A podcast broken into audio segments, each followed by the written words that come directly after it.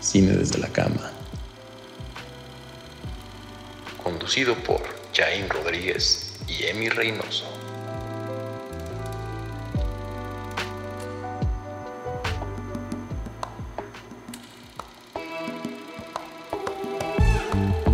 ¿Qué tal amigos? Bienvenidos a un nuevo Cine desde la cama. Yo soy Emi Reynoso, soy productor y este programa es el primero que hacemos en video. Así que una ronda de aplausos. El, el programa también es el primero que hacemos desde el escritorio, precisamente porque es en video. Y para los que son nuevos en este show, podcast, programa, eh, plática, el programa nació el año pasado como una serie de pláticas sobre cine, pero eran literal se hacía desde la cama. Yo me ponía un micrófono y me ponía a platicar de alguna película que había visto ese día, de, a lo mejor había ido al cine, había visto alguna joyita del cine que siempre se antoja ver, entonces lo platicaba todo desde el punto de vista de un productor no tanto como, pues sí, la historia de la, sobre la trama, pero platicaba un poco más sobre la colocación de la cámara, el uso de la música, el uso o desuso del color, porque muchas veces el cine transmite sin color o sin música. Entonces, todo eso yo lo platico, se los platico a ustedes. Y bueno, el programa de eso se trata. De eso se trata un eh, evolucionó a ser un proyecto en conjunto con mi amigo Jair Rodríguez, que es un excelente productor también. Te mando un gran saludo, amigo. Espero que pronto estemos aquí platicando de cine. Y bueno, vamos a comenzar con el programa de hoy. La película de la que vamos a platicar el día de hoy es una película que está ahorita en cines. Salió el año pasado, pero bueno, la distribución no es igualitaria en todos lados. Entonces, por eso hay unas películas que llegan antes a ciertas salas y después a ciertas salas.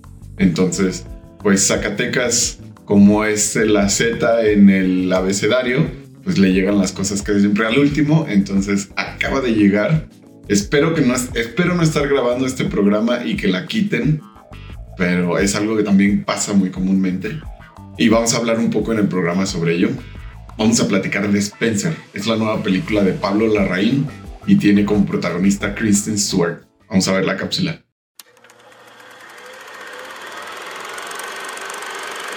Durante sus vacaciones de Navidad con la familia real en la finca de Sandringham, Diana decide que su matrimonio con el príncipe Carlos no funciona y que debe desviarse del camino marcado. Pablo Larraín nos invita a conocer los lujos y excentricidades de la familia real inglesa a través de los ojos de Diana. Kristen Stewart nos regala una de sus mejores actuaciones al interpretar a una Diana conflictuada, en sufrimiento y buscando alejarse del ambiente hostil que se vive dentro de la casa de vacaciones de la realeza. Puedes ver Spencer ya en cines y seguir en Triple R para las mejores recomendaciones de cine.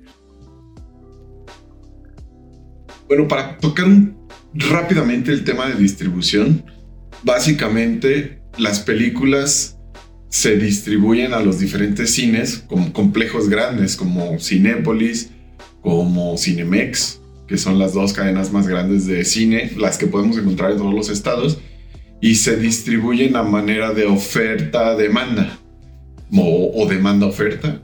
Pero sí, básicamente es la gente pide cierto cine y no lo pide literal, sino es por la taquilla. La gente consume cierto cine, entonces depende del que más se consume en la ciudad en la que vives. Yo vivo en Zacatecas, pues es el cine que más llevan o el cine que más traen. Entonces, es por eso que las películas horribles y terribles en las que por lo general tienen como protagonista o a Omar Chaparro o a Marta Gareda o de esos churros que no te dejan absolutamente nada. Tristemente es lo que más consumimos aquí en Zacatecas, entonces es lo que más nos ponen. Por ejemplo, una película de Eugenio Derbez puede estar un mes en cartelera y la sala se va a seguir no llenando, pero sí va a seguir teniendo gente que vaya y que vaya a ver a Derbez. En cambio pones Spencer, que es una película no no es una película taquillera. Primero, es una película con un es, es drama, pero es un drama al que le podemos llamar contemplativo allá hemos hablado de cine contemplativo en el programa. Eh, el cine contemplativo básicamente es donde el director te pone la cámara mucho tiempo viendo una escena y pues nuestro trabajo es contemplar, analizar todo lo que hay en el cuadro, todo lo que está pasando. Entonces, pues es un cine que no es muy atractivo para las masas. tiene tiene una clientela muy, muy cerrada, muy corta.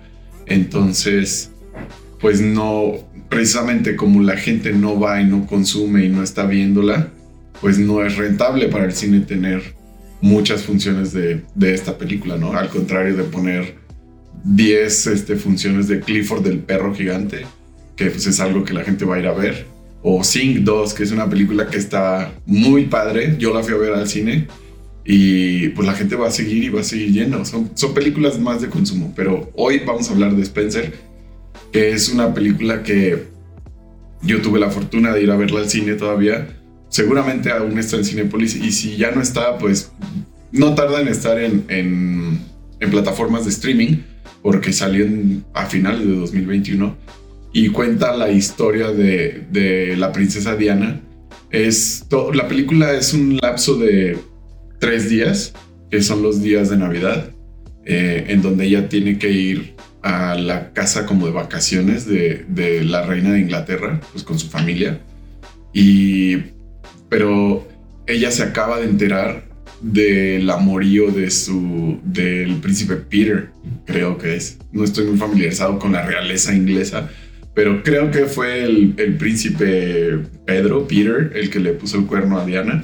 Entonces, pues ella se acaba de enterar y va como conflictuada con eso, ¿no? Y aparte, a Diana no le gustaba el trato que tenían, no solo con ella, sino todas las tradiciones medio extrañas que, tiene la realeza. Por ejemplo, una de las que se me hizo raro, eh, pero a la vez como interesante es que cuando la gente llega a, o sea, la, realeza llega a esa casa de Navidad en donde pasan las fiestas, se tienen que pesar.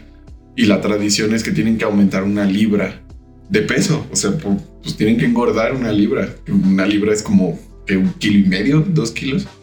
Este, y esto, o sea, el que aumentaran de peso quería decir que habían pasado bien o la habían, se habían divertido. Entonces se pesaban antes y se pesaban después. Y pues son, son cosas que a Diana no le gustaban, al menos en la película no le gustaban. Entonces, pues la, la, película nos cuenta esto, vamos siguiendo a Diana a través de los días. Eh, ella está conflictuada pues porque se acaba de enterar que le pusieron el cuerno y fuera de eso eh, le dieron el mismo regalo que a aquellita, o a aquellita le dieron el mismo regalo que ella. Entonces está muy enojada con su esposo y lo que menos quiere es estar encerrada en esa casa, aparte con, con las miradas este, inquisidoras de toda la familia, porque ella, ella está teniendo como un, un, un quiebre mental, un mental breakdown, y, y todas la ven como rara como si no tuviera derecho de, sentirse como se siente, de sentirse traicionada, lastimada. Entonces, pues ella tiene que lidiar con eso todo, todo el fin de semana. Aparte de cumplir con las reglas que están previamente establecidas, que me sorprende tanto cómo pueden tener o, pueden, o pretenden tener tanto control sobre las personas y desde qué comen, a qué hora comen, los vestuarios, eh, cómo se tienen que comportar, cómo tienen que reaccionar hasta ciertas cosas. Todo lo necesitan tener bajo control y solo para ellos, ni siquiera como para... Ni siquiera es como que estuvieran grabando un podcast desde su escritorio, sino que están ellos conviviendo, pero necesitan como tener ese control o esperan tener esas reacciones controladas para continuar con la tradición.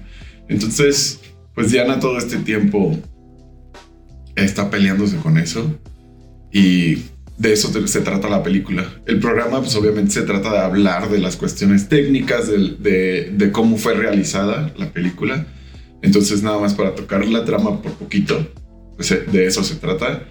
Eh, primero vamos a hablar sobre la actuación de Kristen Stewart, que bueno, todos la conocemos por Crepúsculo, es la chica de Crepúsculo, eh, que la chava ha sabido escoger sus, sus proyectos. Me parece que de empezar o de ser conocida en, en esta película pues taquillera a tener una actuación pues floja, acartonada, empezó a escoger proyectos independientes. La verdad yo no la he seguido mucho, mm. nunca la había catalogado como una actriz buena, hasta, hasta cierto punto como una actriz de método. Parece que su actuación fue muy buena. A mí me sorprendió bastante que primero el acento lo tuviera tan bien dominado. Hay acentos terribles como el acento italiano-americano de Lady Gaga y de Adam Driver en la, causa, en la casa Gucci. Horribles que te sacan absolutamente de la trama. inmediatamente sabes que están actuando. Y Kristen Stewart no, aunque tenía ciertas eh, gesticulaciones que son propias de ella, que, o sea, si ella echa así la cabeza y se agarra el pelo, y eso hacía siempre en Crepúsculo.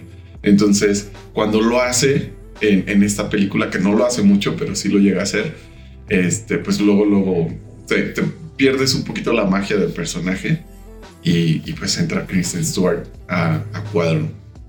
Pero su acento fue impecable. Vamos a hablar del vestuario. A mí el vestuario fue una de las cosas que más me gustó.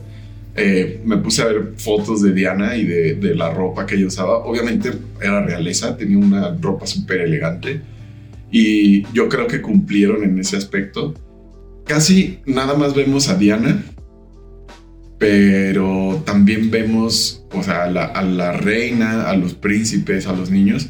Y pues, aunque sea, aunque no es una película de época donde pues los trajes tienen que estar como muy bien cuidados al tiempo del que son, eh, o sea, las costuras, el estilo noventero de, vestir a, las personas, los colores. Incluso, obviamente es una película, pero puedes notar las telas con las que hicieron los trajes. Y me parece que tuvieron mucho cuidado y se ve espectacular la película. Ahora, la forma en la que dirigió Pablo Larraín a los actores, de nuevo vemos muy poco de la interacción con la familia.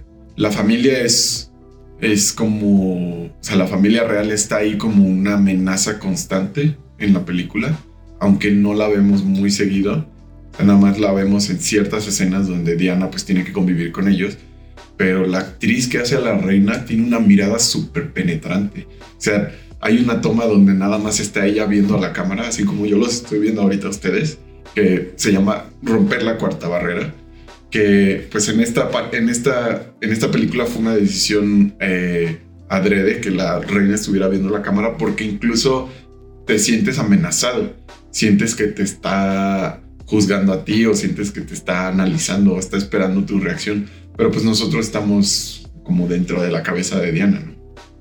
Entonces, en esta escena, eh, Diana tiene un ataque de pánico, pero mental, porque todo, todo, todo se lo imagina. Entonces, este ataque mental y estos como episodios de ansiedad la hacen pues estar siempre como en un casi a un punto de quiebre que combinado con el uso de la música crean una tensión que llegas a un momento de sentirte nervioso tú también. Yo me sentía muy nervioso, sobre todo en esta escena no quiero como spoilear para que la vean, pero es una escena donde están comiendo. Y la música no es una no es música eh, linda, no es una composición armoniosa.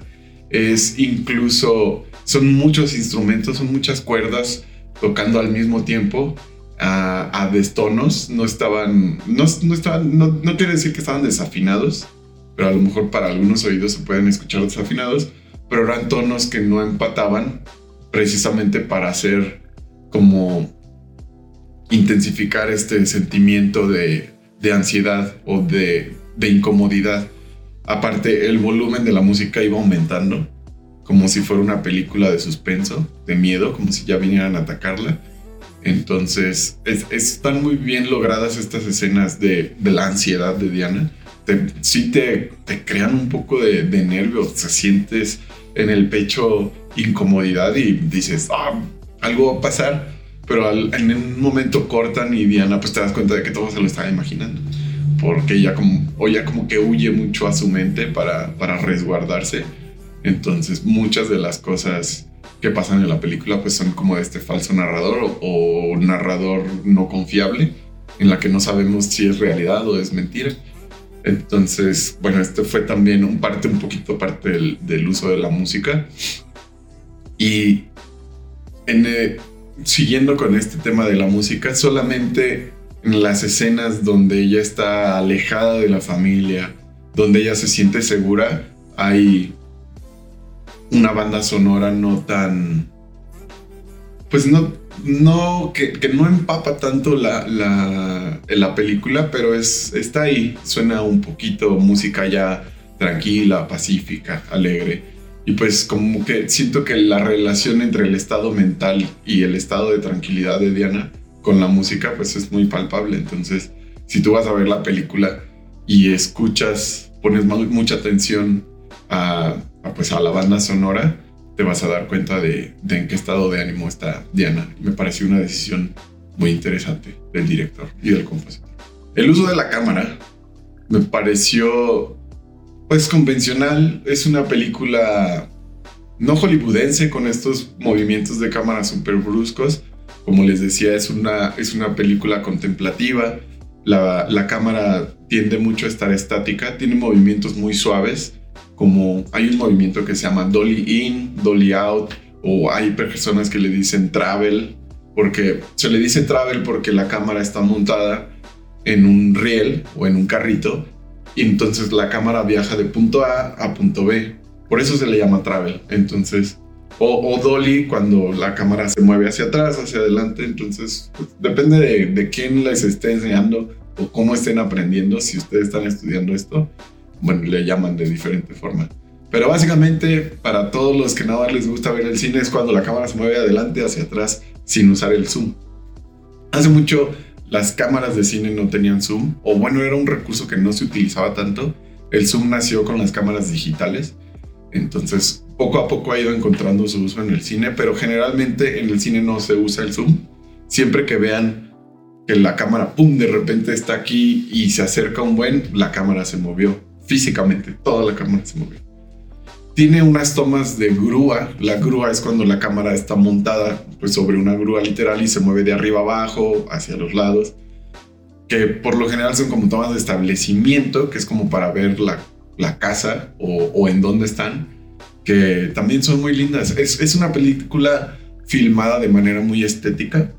Eh, la fotografía, es, es, un cliché decir ya que la fotografía está muy cuidada, eh, sobre todo cuando, cuando salió el Guasón todos decían, oh, es que la fotografía está muy cuidada. Pero, o sea, ¿a qué se refiere con que está muy cuidada la fotografía? Ah, pues a que la composición está, está hecha con las reglas de fotografía, que las más básicas son la regla de los tercios.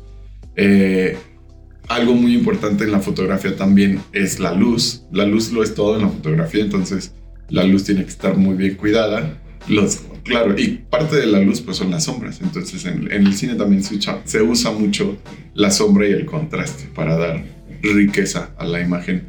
Y esta película lo tiene, pero en la postproducción tiene un suavizado en las luces que parece, hay algunas tomas que parece que es un sueño. Y me pareció interesante ver esto porque la vida que ellos llevan es una vida que muchos ni siquiera podemos imaginarnos ni soñarlas, porque no sé si ustedes eh, les gusten los autos o estén metidos en esa onda, pero un Rolls Royce, que es un coche inglés, es un coche súper caro y al principio de la película me da mucha risa que llega la reina en su Rolls Royce y llega un Rolls Royce atrás y uno es para sus perros, entonces es, una vida que, muchos ni siquiera nos podemos imaginar eh, y ellos la llevan. Entonces siento que en algunas tomas, sobre todo cuando Diana está como sana todavía, eh, se usa este suavizado en los highlights, en las luces, para que parezca como esta toma de, de ensueño, ¿no? Que todo es perfecto, que no lo es. Y a medida de que Diana empieza como a tener estos ataques de ansiedad, esa suavidad en las luces se va acabando y se empieza incluso a dominar un poco más la sombra en la, en la, en la película. Empezamos a ver ambientes más oscuros, eh, empezamos a ver a Diana un poco más de noche, que de nuevo no quiero spoilear nada de la trama para, para que la vean. Y bueno, con esto llegamos al final de nuestro programa. Estoy muy contento de nuevo que estén por acá. Estoy muy contento de haberme, la verdad, pues animado a hacerlo en video. Espero también les guste este formato. Me pueden encontrar también en Spotify. Este audio va a estar en Spotify disponible para cuando lo quieran ver. Si quieren que los acompañe a su trabajo, de casa al trabajo, pues me pueden poner. Les mando un saludo. Manejen con cuidado. Pásense por un cafecito. Este, si los estoy acompañando lavando los platos, comiendo, me da mucho gusto que escojan este programa. Espero les esté gustando. Si quieren que hable de alguna película que les guste, si quieren venir al programa, podemos arreglar algo para platicar. Una de las cosas que me gustaría mucho es platicar con, pues, con mi audiencia sobre las películas que les gustan eh, y cómo las ven, cómo las interpretan. También, este, si quieren recomendaciones de cine, pueden. Todos los miércoles tengo una recomendación de cine en, en TV Radio Cosas Buenas en el noticiero de la noche, que es a las 8 de la noche. Eh, los viernes con el espacio de Vero Trujillo a las 8 de la noche, la recomendación de cine. Triple R tiene una recomendación de cine lunes y miércoles. Y me pueden escuchar los martes en Sonido Estrella, también recomendando cine. Este programa va a salir todos los martes también a las 5 y media, entonces espero tenerlos aquí en Facebook. Pueden encontrarme en el Facebook de Triple R en mi Facebook, en mi página es Emi Reynoso. Eh, me pueden encontrar mi trabajo como productor, mayormente está en Instagram, me encuentran como Emi RB. En Twitter me pueden encontrar como Camera on Wheels, es cámara en ruedas, pero en inglés. Me da mucho gusto de nuevo tenerlos por acá. Los veo la próxima semana. Yo soy Emi Reynoso. Cortiqueda. Aficionados que viven la intensidad del séptimo arte. Síganos en Instagram, arroba Cameron Wills y arroba Yain.alvarado. Y que sea un tirititito.